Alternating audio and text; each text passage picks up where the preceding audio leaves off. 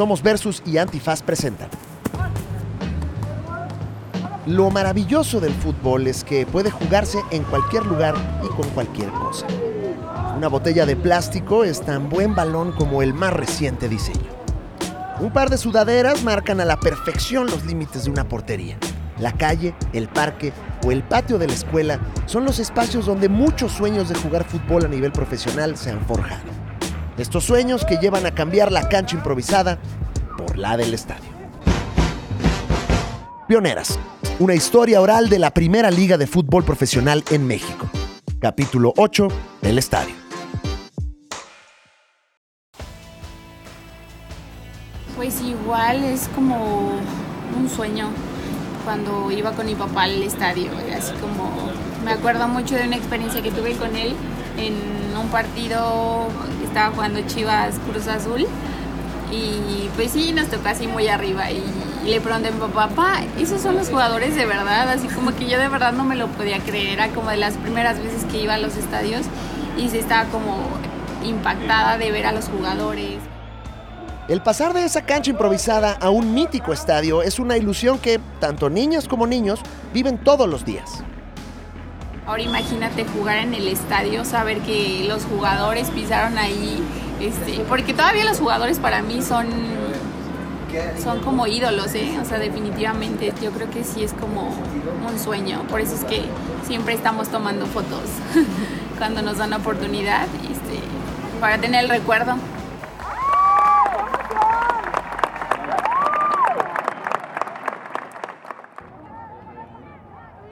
Así como lo siente y describe Mariana Larios, jugadora de Toluca, esa emoción y pasión que se vive al visitar un estadio se incrementa cada vez que una jugadora sabe que tendrá 90 minutos para enfrentarse a la rival.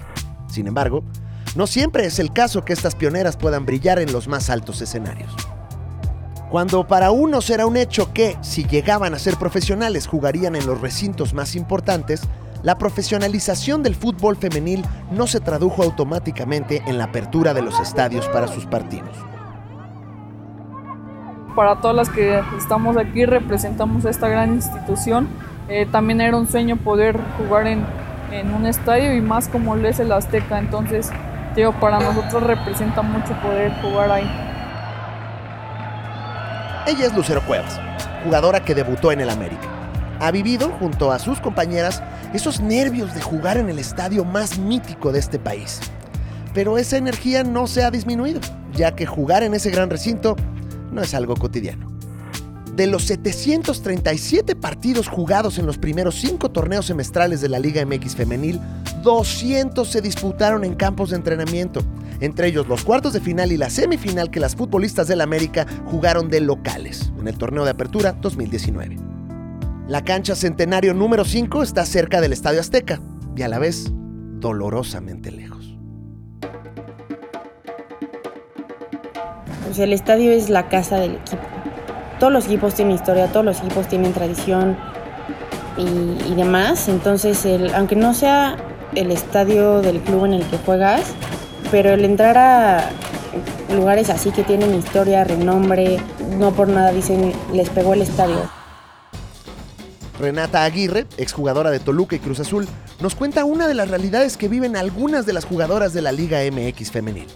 O sea, es, es, impresionante. Incluso cuando vas pasando por el túnel, que ves murales, fotos, pero como un pasillo, ¿sabes? Con jugadores de importancia en la historia del club y demás. Y, o sea, es, es impresionante. La emoción es totalmente diferente así juegas, por ejemplo, en las instalaciones donde entrenan.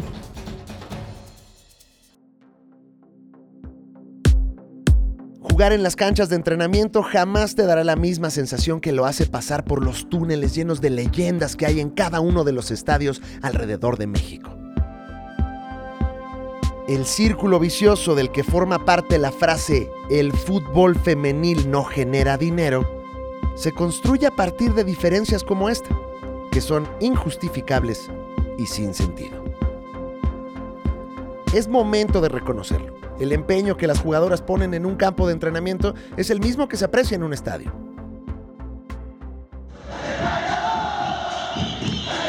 Perder duele y cala hasta los huesos. Perder contra un rival histórico duele más. Me acuerdo de que viene Jackie por la izquierda y me acuerdo de yo solo botarme este, al lado opuesto para, para pedírsela. Entonces le estoy gritando y se la estoy pidiendo y cuando me la da hice un control un poco extraño. Me queda como que botando el balón y nada más veo que la portera sale y, lo definí a donde fue el único hueco que vi. Salió tal cual lo había pensado y fue algo muy, muy rápido porque yo también había entrado de cambio. Pero que esto suceda en tu propio estadio, en tu casa, con tu afición en las gradas, es un suceso tan doloroso que se queda hasta que llegue el momento de la revancha. El clásico regio es un ejemplo de ello. Las Rayadas han perdido dos finales ante Tigres jugando de locales, en los torneos Clausura 2018 y 2019.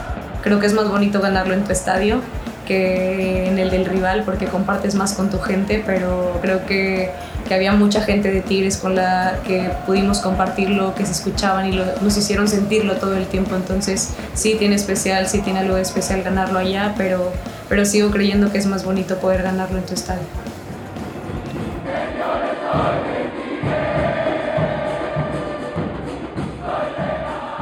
Katy Martínez, máxima goleadora y cuatro veces campeona con Tigres, no olvida ese sentimiento, el de darlo todo en la cancha y que al final del partido la recompensa sea colgarse una medalla y alzar la copa.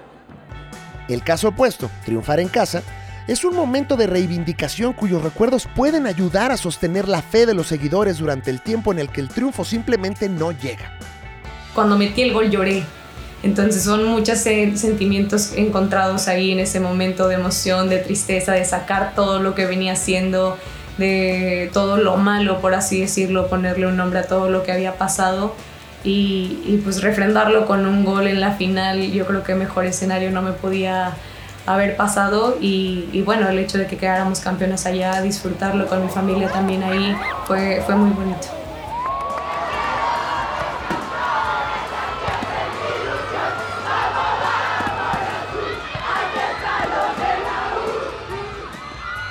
Así de sentimental es el fútbol. Y así de importantes son todos esos aspectos. Desde el escudo en los uniformes hasta las celebraciones que acompañan. Pero esta emoción que viven las pioneras de la primera liga profesional en México no es sentimiento ajeno a otras. La primera selección que pisó el Azteca e hizo historia sintió esa misma euforia. Lamentablemente es una historia que no es reconocida como se debe. Hablamos de esas pioneras, aquellas que llevaron a cabo un primer asalto al Estadio Azteca al jugar allí la final de la Copa del Mundo de 1971. A casi medio siglo de la hazaña de las mundialistas mexicanas que más lejos han llegado, sigue siendo complicado que las profesionales accedan a donde pertenecen, la cancha del estadio, con sus promesas de dolor y gloria. La lucha para usar estos espacios que se han ganado las jugadoras a pulso sigue. Los cimientos que dejaron las pioneras del 71 están viendo frutos con aquellas que han podido gritar un gol en el Azteca o llorado una derrota en el volcán. Gracias a este sacrificio y garra de las jugadoras que estuvieron y las que están, ellas mismas y las futuras generaciones serán capaces de vivir el ascenso.